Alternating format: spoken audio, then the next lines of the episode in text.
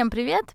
Это подкаст «Модная политика», где мы рассуждаем о влиянии мироустройства на образ жизни и внешний вид человека. Сегодня поговорим о трагедии Гуччи. С нами, как всегда, Лебедева Ольга Спартаковна. И кажется, что это самая долгая, долгая подготовка к подкасту, к выпуску, которой Ольга Спартаковна занималась. Но прежде чем передам слово Ольге Спартаковне, пару слов о трагедии Гуччи все-таки скажу.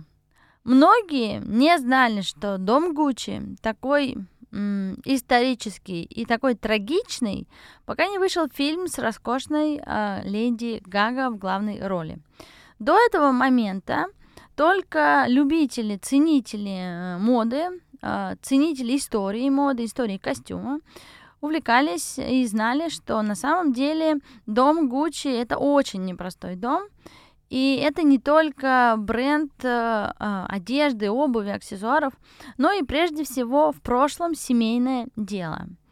А, спасибо фильму, что он нам приоткрыл завесу тайны, а мы попробуем вам рассказать сегодня, а что же было в этой семье и почему у Гуччи есть большая и серьезная трагедия. Ольга Спартаковна, вам слово. Ну, вы знаете, так сказать, семья Гуччи хорошо демонстрирует, что образ жизни очень влияет на мироустройство.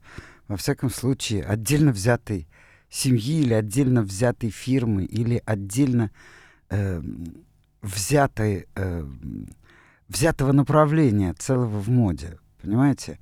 И надо сказать, что э, история семьи Гуччи, э, я думаю, что один фильм, который сделали, это просто ни о чем. Потому что в истории семьи Гуччи переплелись все мыслимые или немыслимые достоинства, э, пороки, э, жадность, э, невероятное благородство и так далее, и так далее. И невероятный труд. То есть семьей Гуччи можно демонстрировать вот от, так сказать, того, что такое социальный лифт и как можно преодолеть э, все неприятности до того, как можно устроить кошмар, э, просто трагический кошмар. И третье, как можно, потеряв все, выползти из этого, правда, уже не той семьей, я имею в виду в данном случае, если сказать так, фирма выползла и поставила даже определенный рекорд по быстроте поднятия из э, ямы, куда свалилась, не без помощи э, семьи, скажем так. И вот все эти вещи, о них действительно очень интересно говорить. И мне, например, было бы очень интересно начать с самого начала, эм, потому что там тоже есть очень много поучительного для всех нас, для, для всех абсолютно. Ну и еще, конечно, для людей, которые работают с одеждой, модой и так далее, потому что э, это правда очень поучительно. На самом деле, более всего поучительно для меня, что человек, который любил шить, хотел шить, интересовался швейным делом, а, он очень витиевато шел к своему большому детищу. И то, с чего он начинал, и то, как он начинал, и его первые неудачи, это, конечно, оставило обязательный отпечаток, необходимый отпечаток э, для того, чтобы потом Гуччи взлетел как Гуччи. Ну, вы понимаете, тут мне кажется, что говоря о первом человеке, Гуччо Гуччо, можно только к его ошибкам только сообщить, что он родил очень много детей. Почему? Вот это было его единственной ошибкой. Ну, потому что... А, а, а единственной ошибкой, да, соглашусь. Потому вот. что потомство получилось, скажем, прямо Дело так даже... себе.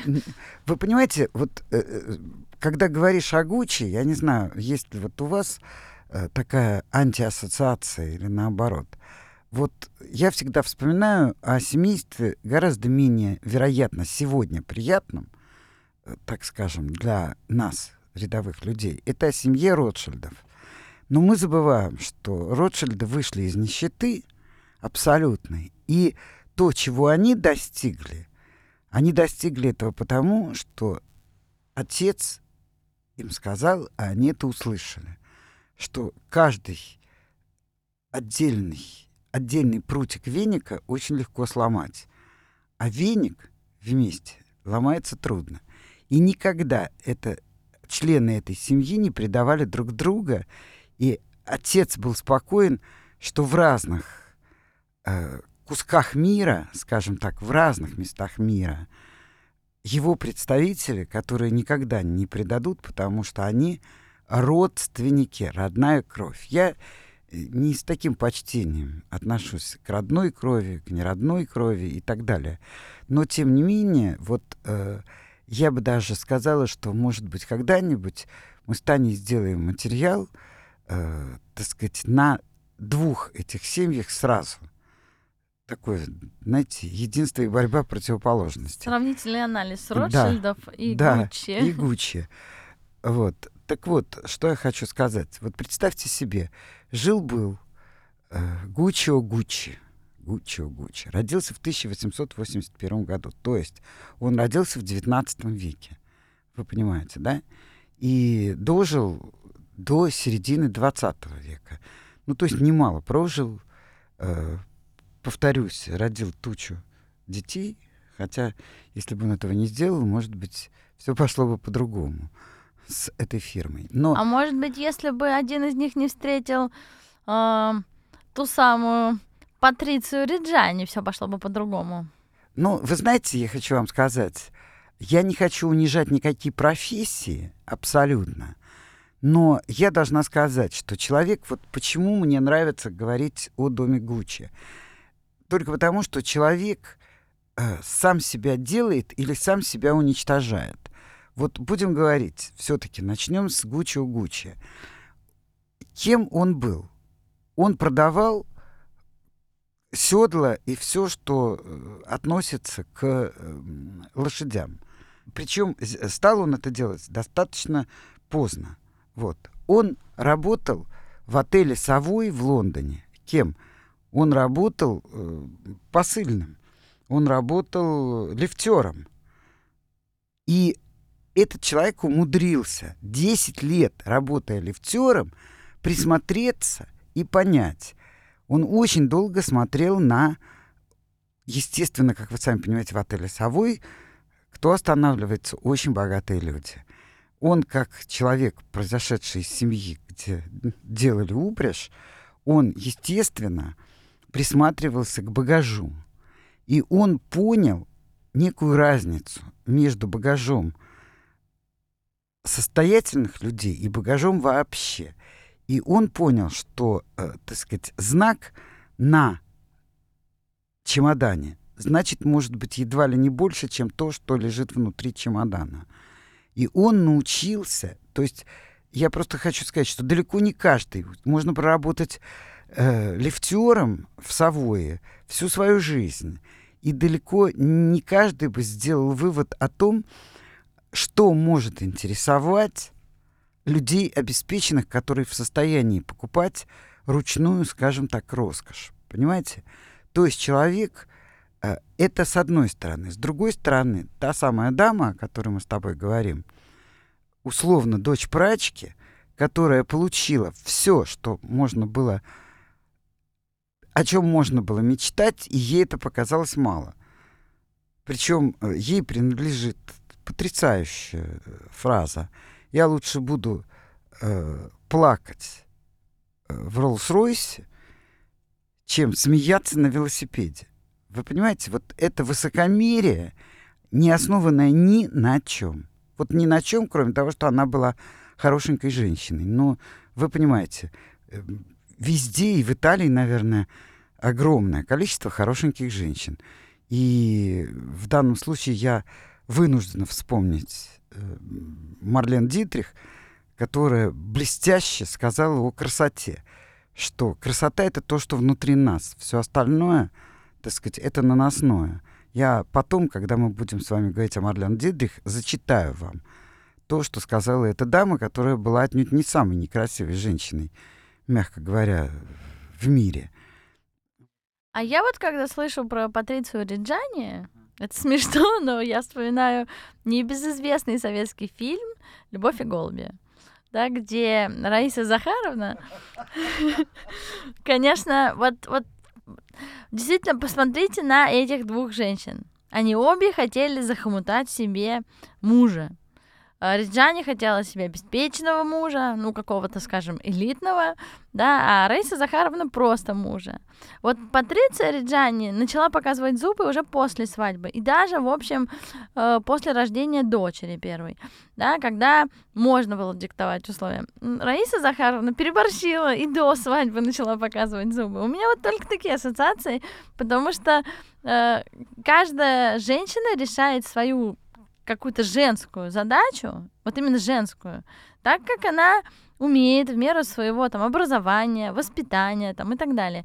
И здесь, конечно, Патриция Риджани решала задачу так, как, в общем, в ее мире, ну, назовем это, прачек было принято. Ну, согласитесь. Я бы сказала так. Я бы вот здесь вот сделала два э, не замечания, нет, а две заметки. Вот. Э, одна — это то, что мы говорим о двух из разных стран женщин, которые называются плебейками. Плебейство — это не работа, не уровень работы, это не уровень зарплаты. Плебейство — это уровень не только головы, но и сердца. Вот прям скажем так.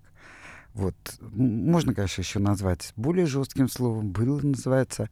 Остановимся на плебействе сегодня. Давайте ограничимся. Пожалуйста.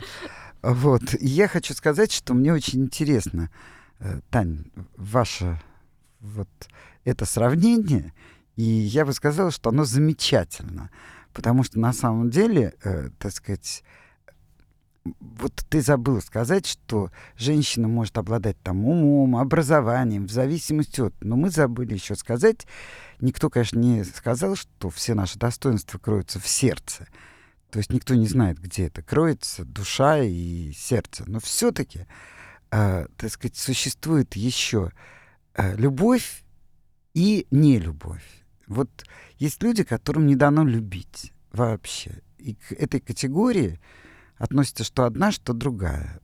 И более того, ну вообще на примере семьи Гуччи можно говорить о даже не об эгоизме, а о каком-то фантастическом эгоцентризме, фантастическом. Причем э, я бы сказала так, что до сих пор все, что происходило в этой семье, вызывает стыд у тех, кто остался. Хотя уже эта фирма давно не принадлежит никому из семьи Гуччи, вот, и к ней не имеет ни малейшего отношения, вот прямо скажем. Но, так сказать, есть еще понятие стыда. И вот этот стыд преследует, конечно же, потомков Гуччи. Э, если не брать гордость за то, что сделали их предки, то все остальное, э, так сказать, скажем так, все, что могли разрушить эти сыновья, внуки и все прочее, э, это сделали вот так. И я хочу сказать, что я еще раз возвраща, возвращаюсь к э, Гуччи Гуччи. Он просто невероятно почувствовал, я повторюсь еще, что, так сказать, 10 лет проработав лифтером, он возвращается в Италию, вот, и понимает, что надо, что надо иметь дело с кожей, с седлами, с бруями, но делать это на высочайшем уровне, что он и делает. И э, его ждет успех. Причем он всегда говорил следующее. Оставайся скромным, чтобы быть великим. И мне даже странно, что дети это не усвоили.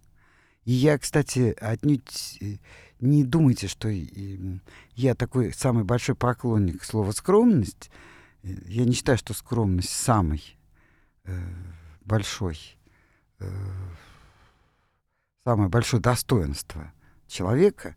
Можно, наверное, говорить о нескромных людях, очень э, интересно и занимательно. Но тем не менее. Вот. Итак, э, я хочу вот вам рассказать, что э, с этими своими сбруями, сумками и аксессуарами он э, занял, во-первых, практически рынок в Италии. Его бутики были в Риме, в Милане. Ну и, э, естественно, для любого человека, естественно, тем более для итальянца, что его бизнес был совместно с сыновьями. И вот э, в этом было заложена основная бомба, которая э, разнесла в итоге э, этот, а справедливо, скажем так, огромный бизнес. Справедливо ли высказывание, что все-таки Гуччи, Гуччи занялся сбруями, сумками сильно позже, чем уже существовал Луи Вьютон? Справедливо ли высказывание, что Гуччи в момент появления, э, ну, назовем так, э, итальянская версия Луи Вьютона?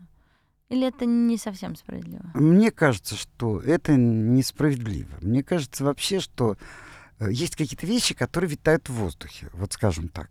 Ну, мироустройство давит, и да, все витает и, в воздухе. Э, раз. Во-вторых, наверное, я категорически не поклонник Луи Виттона, поэтому э, я не хочу сказать, что я безумный поклонник Гуччи, но мне кажется, что э, я не берусь даже судить, кто там успешнее, кто нет, но мне кажется, что э, это просто витало в воздухе, и всегда можно, э, так сказать, сказать, что э, кто-то у кого-то что-то срисовал. Вот вы знаете, я преподавал многим-многим студентам, и недавно как раз разговаривала с одной из своих очень успешных студенток, которая сообщила мне, что другая, не менее успешная студентка вдруг свалила ей на голову, что она какие-то стилевые решения э, у нее с, ворует.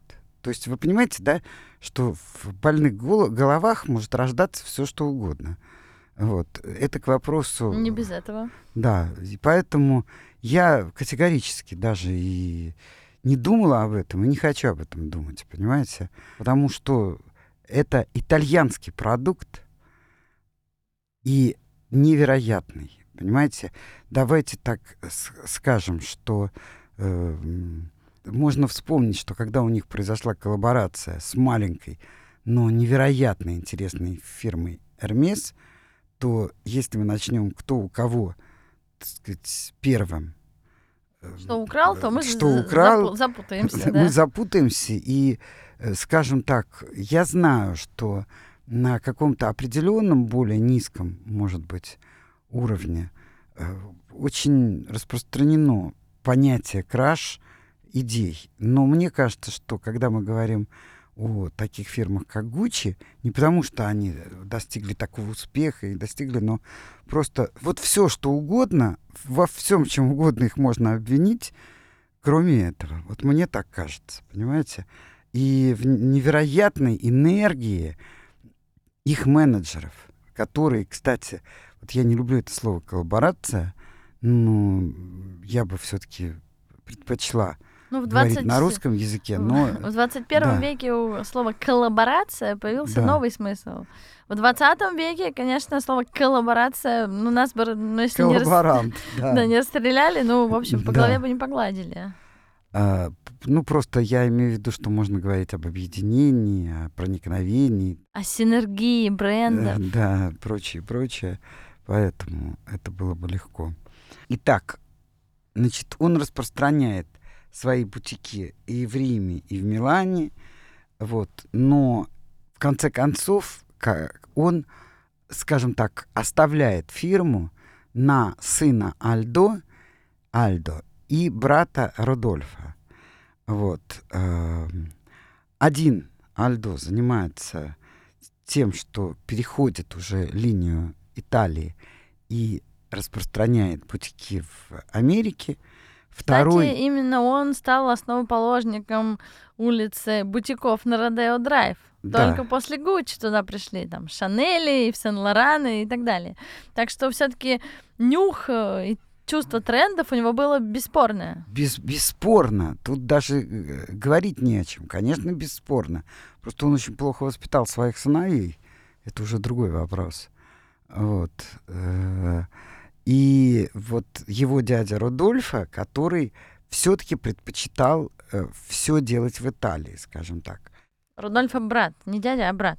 Альда и Рудольфа, два брата. Да, мне почему-то казалось, что это дядя. Но э, их так много там, что я уже больше не буду а, э, называть вот связки, кто кому сноха, кто кому... Ну, нет, это правда, что их там что-то пять э, да. э, или четыре официально как-то родных, один усыновлен. Там действительно сложно разобраться. Вот эти вот хитросплетения итальянской семьи. Ну да. Конечно. Но я так понимаю, что Гуччо Гуччи, потом два брата, как раз два полярных брата, потому что Альда хотел развиваться там и в Китае, и в Японии, где угодно. Ну да, он был человеком мира, а безусловно. А Рудольфо, он был абсолютным старовером, ему нужна была только Италия, и вот дальше уже их сыновья, то есть внуки Гуччо Гуччи, они, конечно, пошли в разнос. Там уже вообще было не спастись, мне кажется. Ну, видите, э, все-таки вся мировая история говорит о том, что в очень богатых семьях, очень богатые семьи делятся в смысле воспитания ровно на две части в одних богатых семьях э, дети становятся крупными учеными или там крупными артистами или крупными художниками, потому что с детства им предоставляют все, на чем можно, скажем так, расти. Лаборатории для физиков, а есть Насмотренность для художников, да, конечно. И так далее, и так далее. А есть вторая э, часть воспитания, когда все легко дается, то, и что ничего у нас не называется, надо делать. Да, родиться с золотой ложкой во рту, и можно только делить то, что заработали твои предки, скажем так. Э, ну, вернемся к дому Гуччи. 50-е годы. Э, это самый большой расцвет этого дома Гуччи. Э, я бы сказал так, пик славы 50-х годов.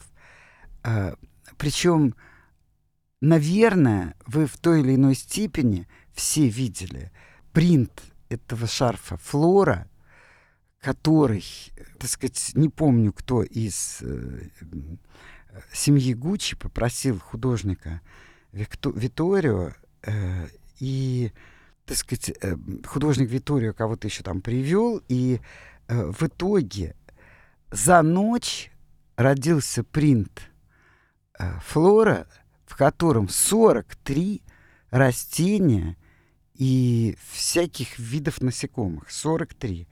Вот. Э, травы, э, растения, насекомые.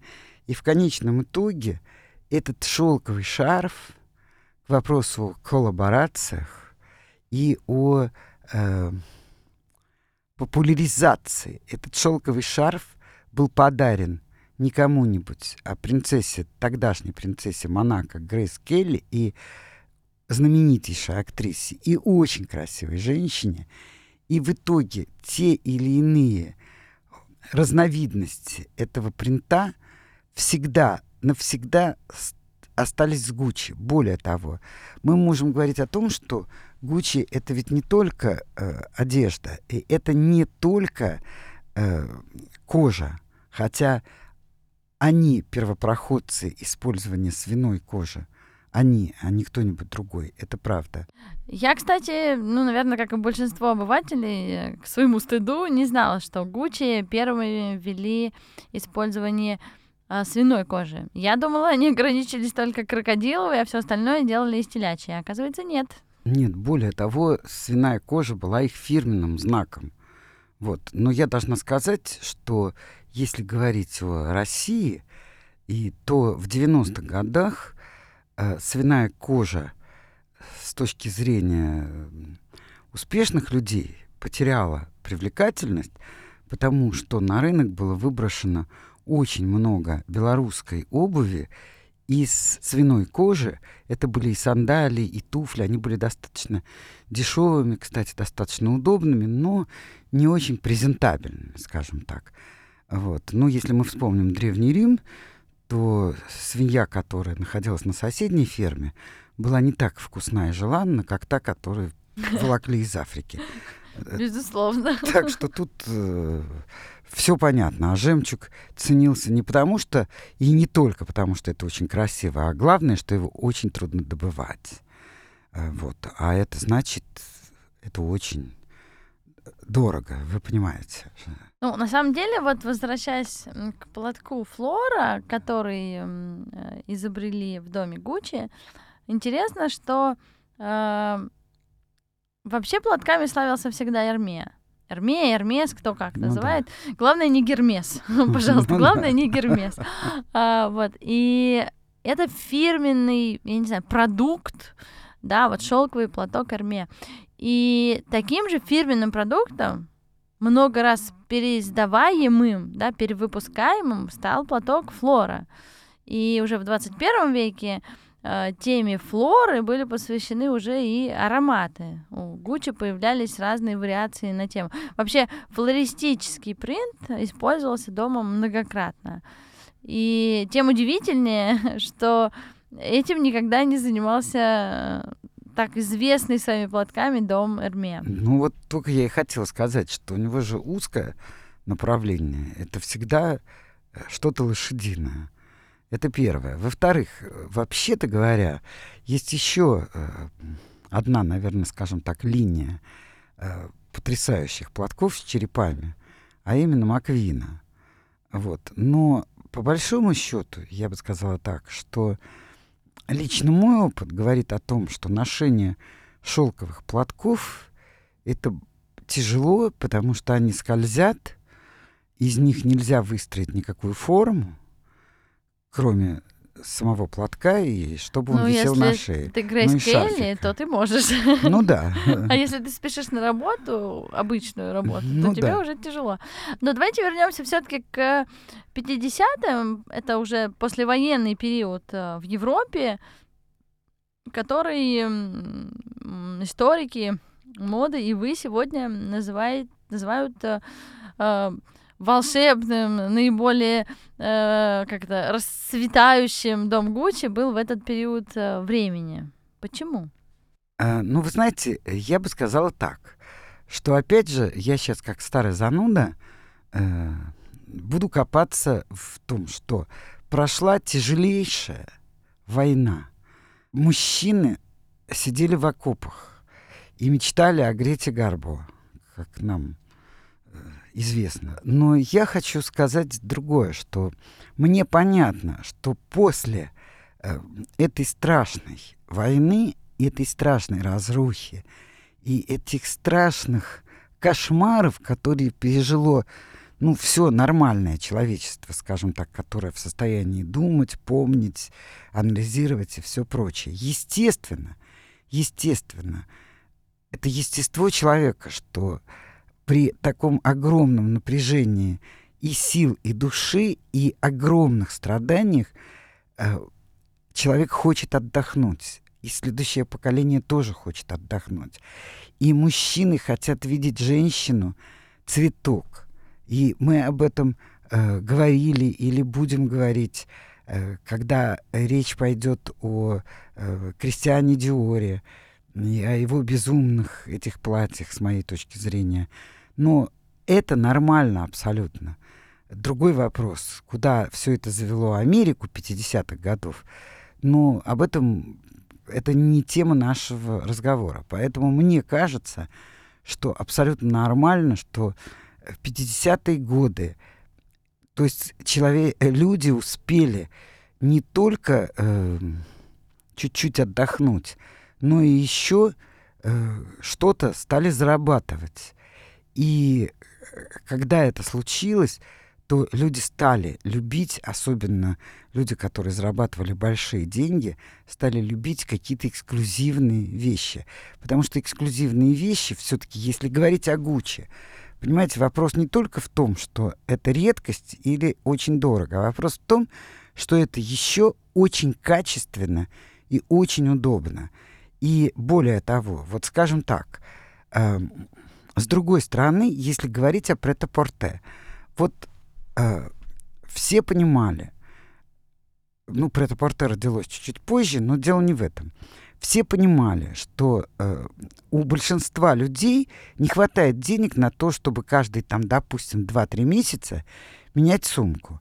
Но что э, дешевая кожа, первая, и уж тем более кожзам, который уже появился, он, естественно, дает, дает всякие трещины в, именно в ручке, и сумку надо выбрасывать. И в это время Гуччи совершенно гениально выдвигает идею. Они берут бамбуковую палку, ее сгибают, полируют, лачат, и получается э, неубиваемая ручка неубиваемая для сумки. ручка для сумки, которую носит Джеки Кеннеди и все, кому не лень, естественно, после нее.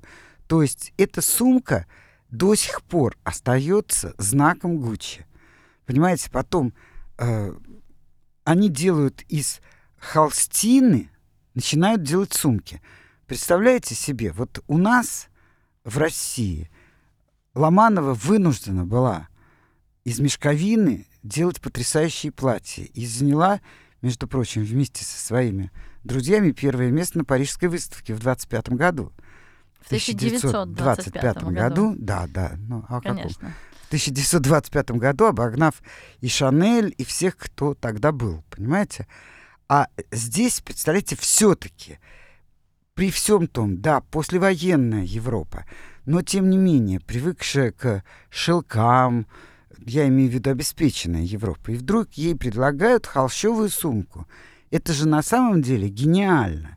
И на этой холщовой сумке коричневая из свиной кожи, коричневый знак Гуччи, который стал просто вот, э, как бы сказать, не просто показать нам, что это Гуччи, а еще сам по себе невероятно дорогой вещью, понимаете? В это же время Фрэнк Синатра и прочие известные мужчины э, носят туфли Гуччи. И опять же там перекрестие вот этих двух Букв G. букв G. Ну, на самом деле, это отличный пример, как мироустройство влияло на все. Действительно, после войны истощенные морально, физически, э, в, в абсолютном измотанном состоянии люди, и мужчины, и женщины, и те, кто был на фронте, и те, кто был за фронтом, да, а, прикрывал тылы, что называется, все устали, все хотели волшебства. Здесь, конечно, немаловажным фактором э, для расцвета Гуччи оказалось э, расцвет киноиндустрии. Ведь э, вышли римские каникулы. Одри Хёберн носит в фильме «Римские каникулы» платок и лоферы Гуччи. Да. Конечно, Да. и Ингрид Бергман. Перебиваешь меня, только я хотела сказать, рассказать. Да нет, я очень рада. Ну, нет, на самом деле просто это очень хороший, ну, как бы хорошее олицетворение. Вот как бы после чего-то очень темного наступает чего-то э, что-то очень светлое. И это был как раз тот период, тот невероятный период, когда все думали, что никогда больше не будет никакой войны вообще, да. То есть это было такое, ну, назовем его тихое, ну, даже не десятилетие, тихое пятилетие, да, когда вот Это было не только тихое или не тихое, скажем так. Это все-таки большой вопрос. Оно подготовило в конечном итоге это тихое десятилетие и красные бригады э, в Италии, кстати, в той же. Да, ну я как раз говорю, что это было очень коротко. Да, Это но прям... Я хочу еще сказать, тут я вспомнила, что э, даже вот фирменная ткань их переплетение лент, не каких-нибудь там пистолетов или сбруй лошади или шпаг, скажем так, вот то, что бывает на платках, а именно переплетение лент. Очень женственных, Очень женственных. тонких. Э, Прям... Да, и прочее, прочее. Вот. э, э, Кстати, Джек Николсон всегда носит обувь Гуччи. Хотя вот, что касается меня, я не очень люблю Гуччи. Может быть, потому что есть очень много повторов, где просто нет знака Гуччи, и внешне, э, на взгляд наш обывательский, они мало чем отличаются от вот этих вот очень удобных Но э, по лоферов. удобству они очень Да. отличаются. Конечно. Другой вопрос, что у каждого, конечно, свой взгляд и свое ощущение. Мне почему-то все время казалось, что когда мужчина носит лоферы, то он вроде как не очень мужчина. Мне казалось всегда, что эта обувь больше подходит женщинам, хотя ее с успехом носили абсолютные такие альфа-самцы, как там Фрэнк Синатра и Джек Николсон. Понимаете? Вот. Ну, на самом деле, этот короткий период э, невероятного распространения, э, роста известности дома Гуччи сменился не менее интересным периодом, периодом борьбы с фальшивками. Ну да, э, дело в том, что э, один из э, братьев Сватьев очень быстренько решил, что то есть были провалы у Гуччи, они очень быстро вставали. Вот.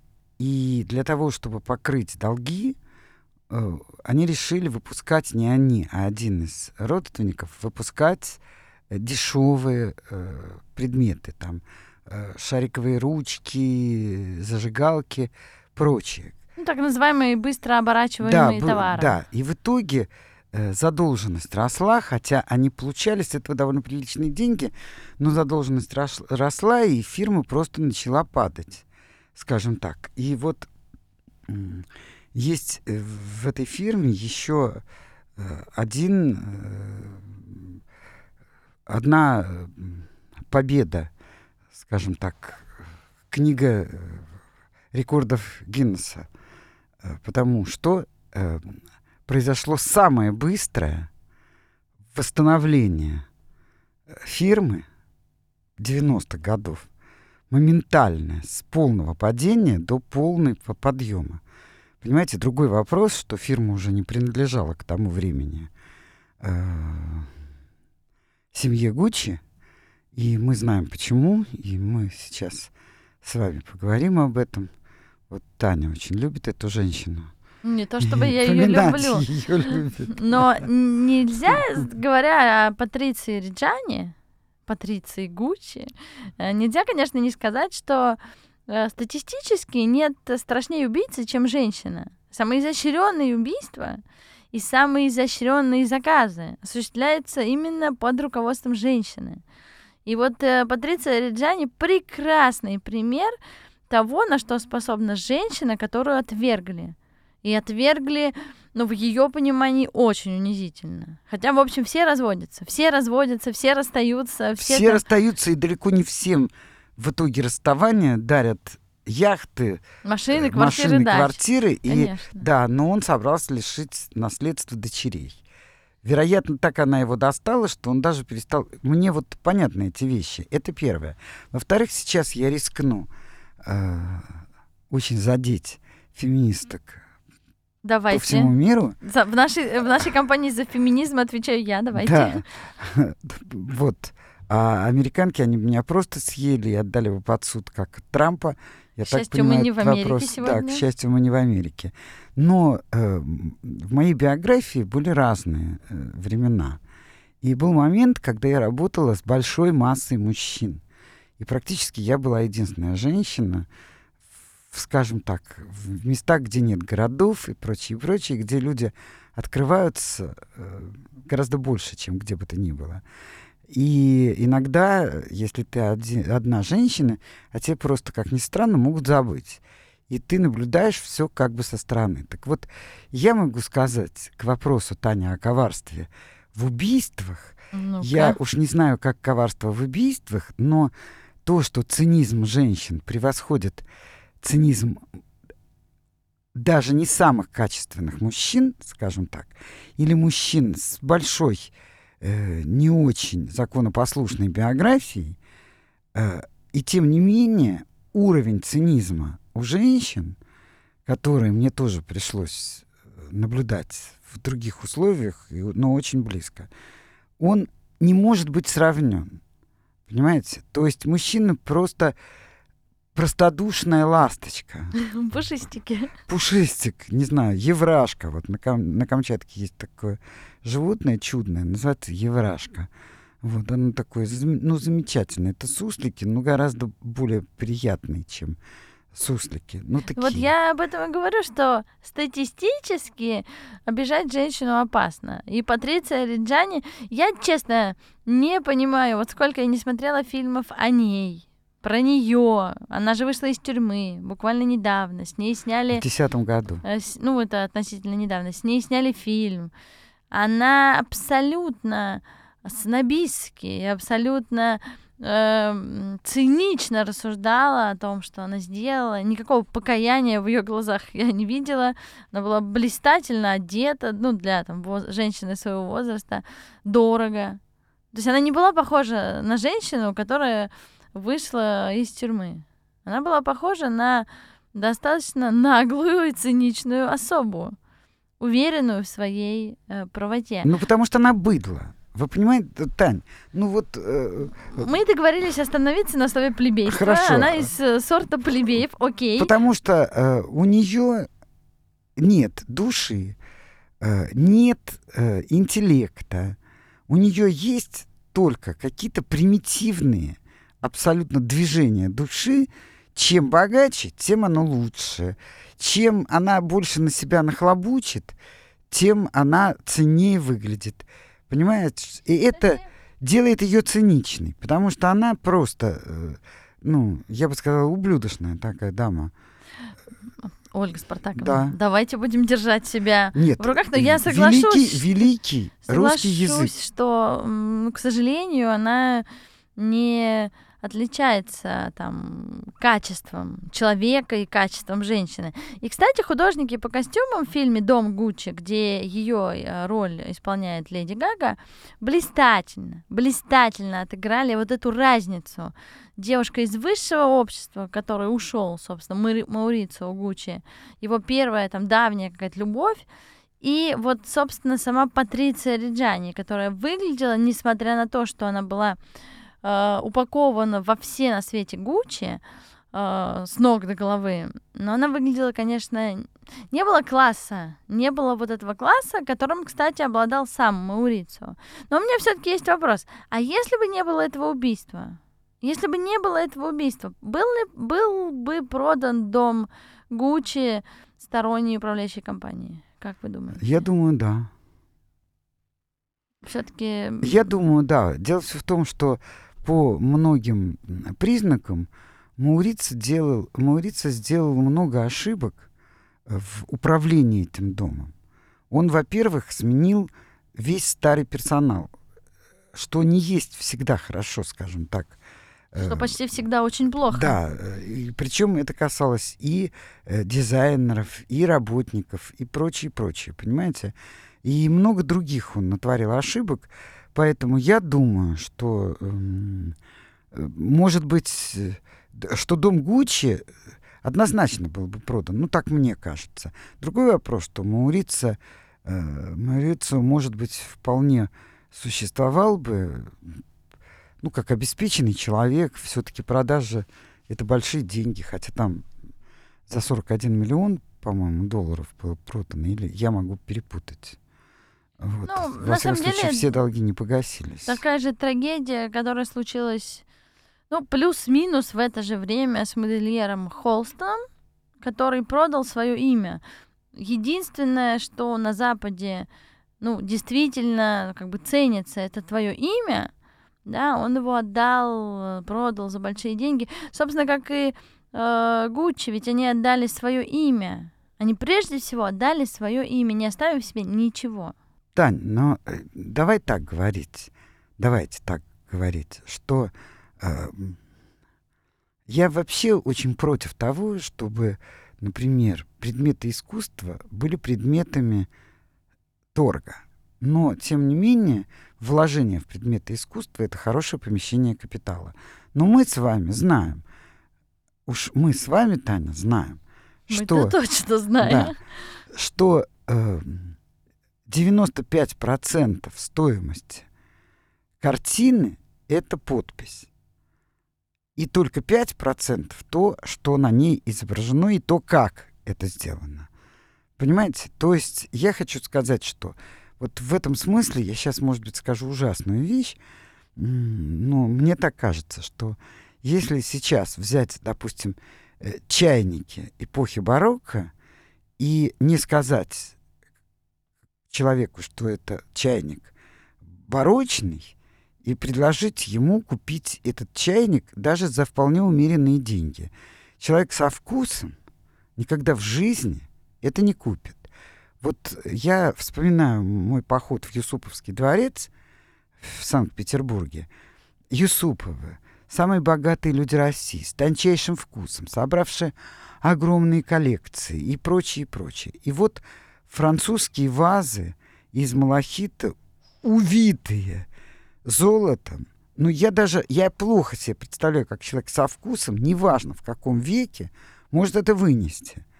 Вы понимаете? То есть я хочу сказать, что волшебство подписи, неважно, это подпись времени или это подпись известной фамилии, это огромное дело. Вот просто огромное. Ну, потому дело. что эта фамилия, ну, в массах несет определенный ДНК. У каждого бренда есть свой ДНК. И этот э, ДНК на самом деле то, что вложил создатель под влиянием того мироустройства, в котором он рос, того Да. воспитания, той жизни, в которой он Да, рос. но тем не менее, мы можем говорить о том, что э, независимо от того, что подписано, мы э, есть все-таки категория людей, которые в состоянии отличить, э, что есть, в- ну, я уже не скажу хорошо или плохо, что такое хорошо и что такое плохо, но что такое вкусовая вещь или нет. Безусловно, безусловно, с этим я не спорю. Но вернемся все-таки к Гуччи. Мы, в общем-то, уже прошлись практически по всей жизни э, дома Гуччи, так быстренько, витиевато, обходя э, с разных сторон. Э, конечно, большая трагедия, что э, Гуччи перестал принадлежать семье, но большая радость, что в 94 году э, в дом пришел новый креативный директор. Это, ну, скажем так, мы будем рассматривать э, только его или все-таки еще вспомним про Тома Форда? А я про него и говорю, а, что ты Том- имеешь в виду Тома Форда? Конечно, потому что это А. большое открытие и э, не знаю, как правильно сказать, упадок дома Гуччи или упадок, в принципе, да, люксовых брендов э, э, там, конца 80-х, ну, в том или ином виде, он все равно, этот мир люкса переживал какие-то изменения. То ли сам дом Гуччи повлиял на это, но в мир пришел великий Том Форд. Нельзя не сказать, что это блестящее достижение дома Гуччи. Ну, безусловно, и его коллекции, безусловно. Но я бы э, с большим даже, может быть, пиететом поговорила бы об э, там, человеке, который его сменил. Микеле. Еще один блестящий модельер, дизайнер. Причем, знаешь, что меня потрясло? Вот этот человек, он, конечно, был абсолютно и есть интеллектуал, скажем так, вот, и с очень высокими требованиями к человеческим мозгам и, соответственно, к интеллектуальной моде. Но меня поразило то, что первое, что он сделал, он обосно... основывался, основывал свои решения на научных данных. И он выяснил, что в 60-х годах э, только 6% э, людей не вели половой, половую жизнь. А выяснил, что в 90-х годах 15% людей не ведет половую жизнь. Мне и- кажется, сегодня все 90 уже скоро будет. И блестяще на этом сыграл. Блестяще. То есть выдал такие коллекции, скажем так, легкого секса, понял, что никому уже устали от э, гламурных дам, скажем так, это и Том Форд понял, но Микеле сделал это просто. Он сделал, скажем так, э, героиней такую чудачку, я бы сказала, смешную женщину. Понимаешь? Вот э, когда я была маленькая, то была одна женщина, которая была покрашена в разные цвета. Мы ее называли цветная, безжалостно, как умеют дети. Над ней смеялись и считали ее городской сумасшедшей. А сейчас я вдруг поняла, что она была, может быть, даже и великой женщиной, которая первой поняла, как надо жить через, допустим, 20-30 лет в Европе. Понимаете? Вот. Э, и поэтому я вообще считаю, что дому Гуччи в этом смысле невероятно повезло, и не зря э, они держат первенство по восстановлению, как птица Феникс, потому что найти такого э, или таких, скажем так, таких дизайнеров, как Том Форд, а потом Микеле просто я даже не могу назвать его только дизайнером, мыслитель и так далее. И все это выражено в коллекциях. И вот я хочу сказать еще, что э, все-таки коллекции Гуччи бывают очень смысловыми. И вот э, если вы помните 18 год, э, была коллекция Гуччи, хотел сказать 1918, господи Иисусе, в 2018 году нас бы поняли слушатели. Я, кстати, оговорилась. Конечно, Том Форд пришел в 90-м, а не в 94-м, но... Ну да. А в 94-м пришел Микеле. Нет, Микеле еще не пришел. В 94-м Том Форд занял э, кресло ну, президента, как-то там у них это называется, ага. но он все еще был в Гуччи. Понятно. Ну, дело все в том, что э, как нужно э, донести до наших слушателей, что на самом деле э, очень многие крупные дизайнеры, они, скажем так, везде. Они работают с этой фирмой, с другой фирмой и так далее. Что, кстати говоря, очень, мне кажется, хорошо. Но я бы хотела вернуться к 2018 году. Сначала коллекция ошарашила э, публику, а потом все начали понимать, что это абсолютная ирония. Причем ирония не только над собой – и над своими какими-то э, достижениями, но ирония э, и самоирония над всеми проявлениями, скажем так, модного снобизма. И включая карикатуру, ну, правда, может быть, такую добрую, хотя иногда злую, на э, почти все бренды.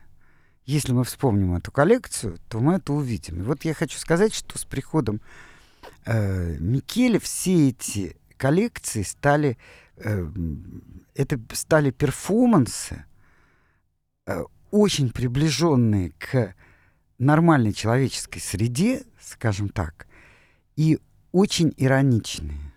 Тут нельзя не сказать нашим слушателям, чтобы они подписывались на наш телеграм-канал одноименный «Модная политика», где мы, конечно, покажем эту первую коллекцию. И действительно, там было много иронии, самоиронии, но все-таки это не была такая ирония и самоирония, которая свойственна бренду Прада. Что Прада, конечно, э, ироничен и кичев одновременно. То есть это ирония на грани кича и на грани, э, я бы даже сказала, какой-то религии у Прада. Все-таки э, дом Гуччи пытался всегда сохранить свою какую-то э, сексапильно-женскую природу. Я вот не видела в коллекциях Гуччи, чтобы они отказывались от вот этой женскости, от этой сексуальности. Я бы даже сказала, что сексуальность там была всегда.